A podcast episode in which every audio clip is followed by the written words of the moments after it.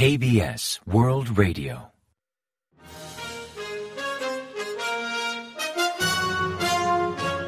Informativo de KBS World Radio.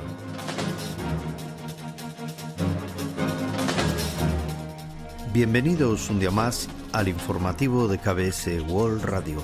Les habla Javier Castañeda y tras el saludo les avanzamos los principales titulares del día 18 de noviembre. Corea del Norte lanza un misil ICBM. Seúl emite un comunicado de advertencia hacia Pyongyang. Estados Unidos condena fuertemente el último lanzamiento de Corea del Norte. Corea del Sur y España celebran una cumbre en Seúl.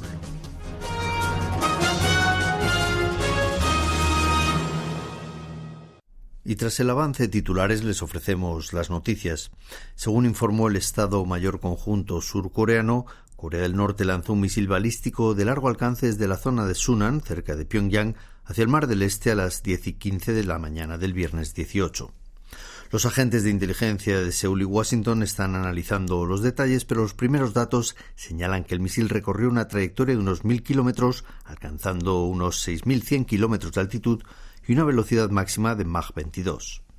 Inmediatamente después del disparo, el ejército surcoreano convocó una reunión con Estados Unidos para valorar los hechos y acordaron mantener un óptimo nivel de defensa combinada frente a cualquier posible amenaza o provocación del régimen norcoreano.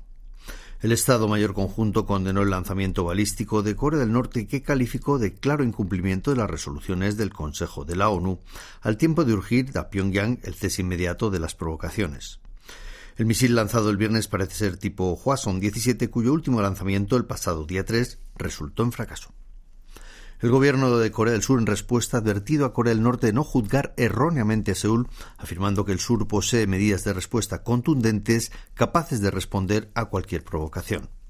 Así instó a Corea del Norte a regresar lo antes posible a la mesa de negociaciones y a responder a la iniciativa audaz que promueve su Ejecutivo, señalando que Corea del Norte no obtendrá ganancia alguna con sus continuas provocaciones.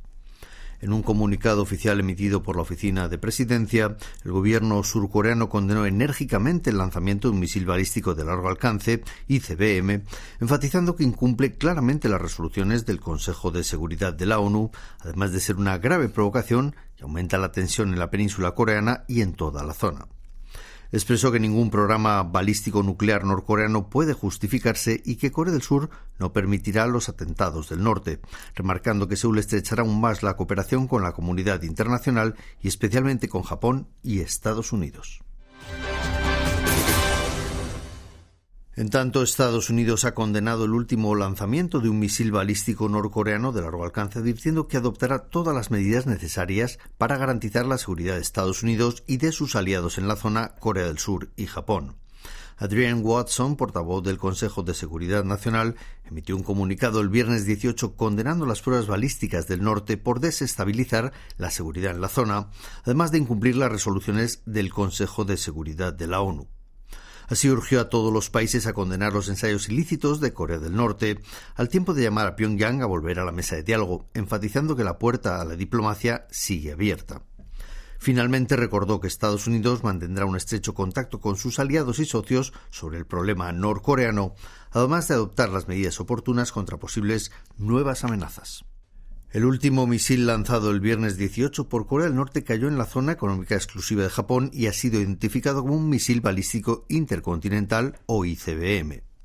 El primer ministro japonés Fumio Kishida afirmó desde Tailandia, donde se encuentra actualmente para participar en el foro de APEC, que Japón no tolerará ese tipo de provocaciones norcoreanas.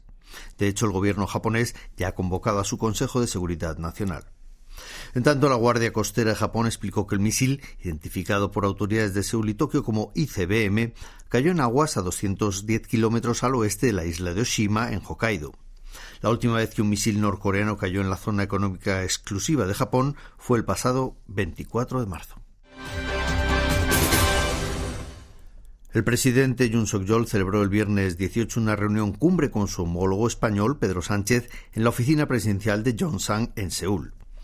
Un comunicado de prensa emitido tras el encuentro explicó que Jun y Sánchez coincidieron que Corea y España tienen un enorme potencial en materia de cooperación económica y acordaron promover y apoyar la colaboración empresarial y las inversiones entre las empresas de ambos países, que últimamente han ampliado sinergias en sectores estratégicos de futuro como baterías de coches eléctricos y energías renovables. También destacó la firma de un memorando de entendimiento entre instituciones exportadoras y financieras de ambos países que esperan ayude a ampliar las oportunidades de negocio y la participación conjunta de empresas coreanas y españolas en proyectos de construcción en el extranjero. Además, ambos mandatarios se comprometieron a fomentar el intercambio civil en diversos ámbitos, como turismo y cultura, para estrechar aún más las relaciones bilaterales. En cuanto al problema norcoreano, condenaron las reiteradas provocaciones balísticas de Pyongyang y acordaron cooperar estrechamente para impulsar una respuesta conjunta por parte de la comunidad internacional. En tanto, el presidente del Gobierno de España, Pedro Sánchez, asistió el viernes 18 al Foro Empresarial Corea-España celebrado en Seúl. Según informó el Ministerio de Comercio, Industria y Energía en dicho foro, organizado por la Cámara de Comercio de España en Seúl, participaron unas 100 personas, incluido el propio Sánchez, la ministra de Industria, Comercio y Turismo de España, Reyes Maroto, y el ministro de Comercio, Industria y Energía surcoreano, Yi Chang-yang. El encuentro fue concertado con motivo de la visita oficial del presidente del Gobierno de España a Seúl y contó con personalidades clave del sector económico y empresarial de ambos países, entre los que figuraban representantes de la Cámara de Industria y Comercio de Corea del Sur y de empresas como Samsung, SK, Airbus o Indra. En el discurso de apertura, el ministro Lee Chang-yong hizo hincapié en el gran potencial de ambos países en cooperación económica y en sectores concretos como la transición hacia los automóviles de futuro o energías renovables. También recordó que varias empresas de ambos países catalogadas como excelentes ya realizan inversiones mutuas en materia de energía solar y eólica. Tras concluir el foro, Lee se reunió con su homóloga española Reyes Maroto, quien expresó que los intercambios entre Corea y España a nivel empresarial se han mantenido pese a la pandemia, al tiempo de desear que la visita de Pedro Sánchez a Seúl sirva para impulsar la cooperación económica. Por su parte, Lee destacó la reciente decisión del fabricante de materiales para semiconductores surcoreano Iljin Materials de invertir unos 500.000 millones de wones en Cataluña, así como los esfuerzos del gobierno español por captar inversión surcoreana a todos los niveles. El gobierno surcoreano intenta promover la vacunación contra el COVID-19 ante los nuevos repuntes y para aumentar la prevención de cara al invierno.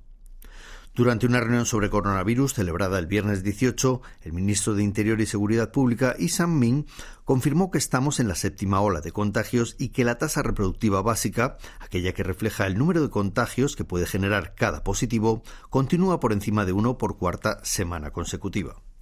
Explicó que aunque la propagación no es tan abrupta como en olas anteriores, preocupa el posible aumento de muertes y pacientes graves, pues el 25% de los positivos son mayores de 60 años y muy pocos ciudadanos han recibido una dosis de refuerzo hasta la fecha.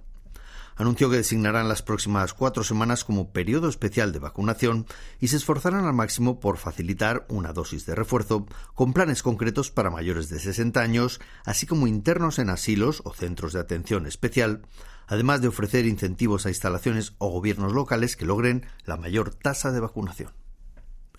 Los Diablos Rojos, la hinchada de la Selección Nacional de Fútbol de Corea del Sur, presentó el jueves 17 una solicitud ante el Ayuntamiento de Seúl para organizar eventos en la plaza de Gwanghwamun durante el Mundial Qatar 2022. La ciudad de Seúl emitirá una respuesta la próxima semana tras examinar la propuesta y deliberarla, pero podría rechazarla por la tragedia de Itaewon. El día 4 de noviembre, tras la avalancha de Itaewon, la Asociación Surcoreana de Fútbol canceló los eventos multitudinarios programados en la calle para el Mundial de Qatar y retiró la solicitud presentada ante el Ayuntamiento de Seúl al respecto. Y ahora pasamos a ofrecerles el pronóstico del tiempo. Para el sábado 18 se espera un día nublado con posibles lluvias en la isla de Jeju que vendrán acompañadas de vientos y relámpagos. También se esperan lloviznas en la costa de Gangwon y en Gyeongsang del norte. La temperatura oscilará entre 1 y 13 grados centígrados de mínima en la mañana y entre 15 y 21 grados de máxima por la tarde. La calidad del aire, eso sí, será buena en todo el país. Y a continuación comentamos los resultados del parqué.